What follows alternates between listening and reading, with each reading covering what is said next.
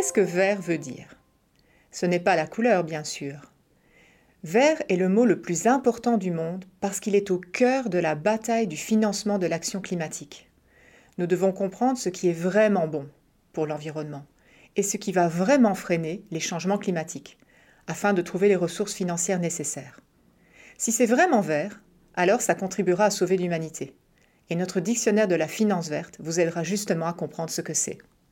Je m'appelle Maude et voici le podcast Solutions pour le climat de la Banque européenne d'investissement. Une obligation vis-à-vis de la nature. Nous allons vous parler d'une obligation, une obligation verte. Glossaire. Obligation verte, obligation, obligation climatiquement responsable, obligation pour le développement durable.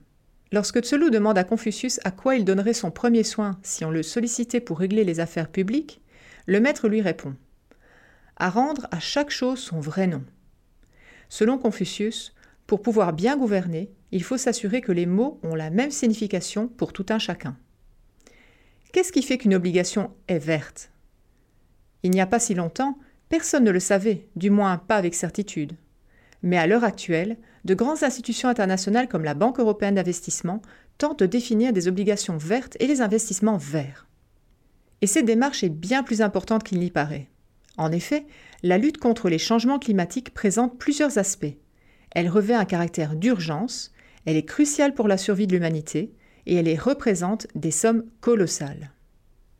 Si nous voulons atteindre nos objectifs climatiques, nous devons investir des milliers de milliards d'euros et de dollars dans les énergies renouvelables, dans l'efficacité énergétique, en faveur de projets centrés sur l'adaptation aux effets qu'a déjà le dérèglement climatique. Et nous devons mettre au point de nouvelles technologies qu'aucun de nous n'a encore imaginées. Tout cela coûte énormément d'argent, que nous ne lèverons que si nous pouvons prouver aux investisseurs qu'il est employé dans les projets qui ont un impact réel pour le climat. Il y a une dizaine d'années, le dernier choc financier mondial a ébranlé la crédibilité du monde de la finance et plongé son dernier dans une profonde crise de légitimité. Le climat étant le plus grand problème auquel l'humanité est aujourd'hui confrontée, le secteur de la finance doit maintenant restaurer la confiance en renforçant la foi dans les promesses qu'il a faites sur l'utilisation du capital à des fins respectueuses de l'environnement. Si nous sommes supposés accroître notre soutien à des projets qui permettent réellement de lutter contre les changements climatiques et de protéger l'environnement, nous devons veiller à élaborer un langage commun pour parler de la finance verte. Ce n'est qu'à cette condition que les investisseurs pourront savoir si ce qu'ils achètent est réellement vert et qu'ils pourront comprendre l'effet de que produit leur argent. La bonne nouvelle, c'est que l'Europe est en voie d'adopter ce langage commun, une nouvelle taxinomie européenne. Ne vous inquiétez pas, rien à voir avec les taxes. Le préfixe taxi vient du grec et signifie arrangement. Le terme taxinomie signifie donc classification, nomenclature. Cette taxinomie permettra de mesurer la manière dont les activités financées au moyen d'un investissement vert contribuent à la réalisation d'objectifs de durabilité. Elle créera un ensemble cohérent de normes applicables aux investissements durables comme les prêts verts et les obligations vertes.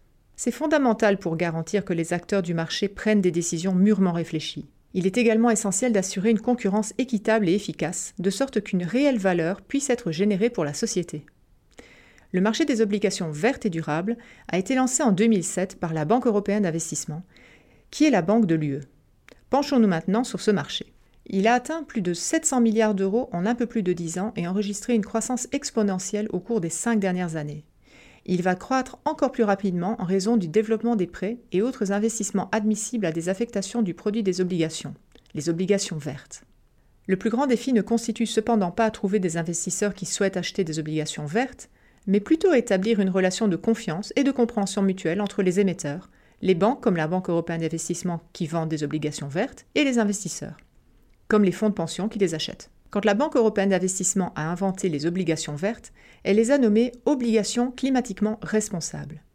Mais aujourd'hui, nous allons tout simplement les appeler obligations vertes, parce que c'est sous ce nom que l'on désigne généralement le marché correspondant. Les obligations vertes sont des obligations dont le produit a été affecté à des projets relatifs aux énergies renouvelables, à l'efficacité énergétique, au transport public électrique, à l'RDI ou au déploiement des technologies innovantes à faible intensité de carbone. Mais d'abord, revenons en arrière et expliquons ce qu'est une obligation. Une obligation est un instrument financier qui est vendu par une entreprise, une institution ou même un pays. L'investisseur qui achète les obligations et l'émetteur, le vendeur des obligations, s'engage à rembourser à une échéance future déterminée les fonds apportés par l'investisseur auxquels s'ajoutent des intérêts. C'est la même chose pour les obligations vertes, mais avec une touche écologique. Lorsque vous achetez une obligation verte, l'émetteur s'engage à utiliser les fonds pour financer un projet en lien avec les énergies renouvelables ou l'efficacité énergétique, ou désormais aussi les transports publics électriques ou des technologies innovantes à faible intensité de carbone. Au terme d'une période définie, vous récupérez votre investissement plus les intérêts, comme dans le cas d'une obligation ordinaire. Vous obtenez également des informations sur le type d'investissement que vous avez appuyé, ce qui est de plus en plus important pour les fonds de pension et les investisseurs qui veulent jouer un rôle dans la lutte contre les changements climatiques et la dégradation de l'environnement. Supposons que vous achetiez une obligation verte et que les fonds levés grâce à la vente de l'obligation soient utilisés pour financer la rénovation d'immeubles d'habitation collectifs afin d'améliorer leur efficacité énergétique. En tant qu'investisseur, vous devriez être en mesure de jauger l'efficacité d'un investissement d'après les rapports précis sur les économies d'énergie réalisées et le volume d'émissions de gaz à effet de serre évité, calculé en pourcentage du coût total du projet. Les investisseurs ont longtemps eu pour habitude d'évaluer leur performance sur la seule base des rendements financiers. Aujourd'hui, il apparaît de plus en plus important de comprendre où va l'argent, à quelle fin il est utilisé et comment son impact est mesuré. C'est la raison pour laquelle la taxinomie est si importante. Vous ne devez pas croire sur parole la personne qui vous a vendu l'obligation en affirmant que votre investissement permet d'économiser une quantité donnée de carbone.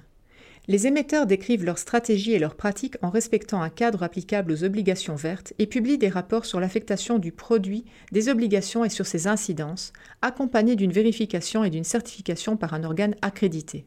La dernière évolution dans ce domaine est l'obligation pour le développement durable.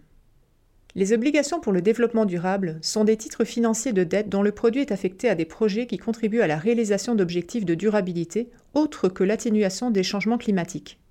L'atténuation des changements climatiques, qui est synonyme de réduction des émissions de carbone, est couverte par les obligations vertes. Les obligations pour le développement durable s'attachent à d'autres domaines liés à l'environnement. Jusqu'à présent, il n'y a eu que peu d'obligations pour le développement durable. Elles ont elles aussi été lancées par la Banque européenne d'investissement. Les fonds collectés par les premières obligations de ce type ont servi à financer la préservation de l'eau, la prévention et la réduction de la pollution, l'accès à l'eau et à l'assainissement et la gestion des risques de catastrophes naturelles dans les pays en développement. Dans un avenir proche, des obligations pour le développement durable financeront également des projets en lien avec la santé et l'éducation. En septembre 2018, la Banque européenne d'investissement a lancé son premier emprunt obligataire en faveur du développement durable, pour un montant de 500 millions d'euros. Il s'est bien vendu et la banque a en fait été sollicitée pour plus d'un milliard d'euros, ce qui signifie qu'elle aurait pu vendre ses titres une deuxième fois. Ce succès reflète le potentiel d'investissement de ces marchés verts. Chaque marché repose sur le risque. La plupart des investisseurs pensent qu'une institution comme la Banque européenne d'investissement représente une valeur relativement sûre. Elle est appuyée par les 27 États membres de l'UE et les agences de notation lui attribuent un triple A. Mais cela signifie que vous recevez des intérêts peu élevés en contrepartie du faible risque que vous avez pris. Il faudrait donc qu'il y ait des investissements verts plus risqués, parce que certains investisseurs souhaitent obtenir un rendement plus élevé. La Banque européenne d'investissement promeut également ce marché.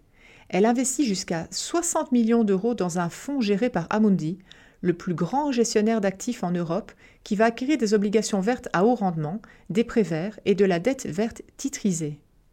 Comme la participation de la Banque de l'UE attira d'autres investisseurs, le programme Amundi Green Credit Continuum mettra jusqu'à 1 milliard d'euros à disposition pour financer des investissements verts dans l'UE. N'oubliez pas de vous abonner pour accéder à tous les autres épisodes de cette série. C'était Solutions pour le climat depuis la Banque européenne d'investissement.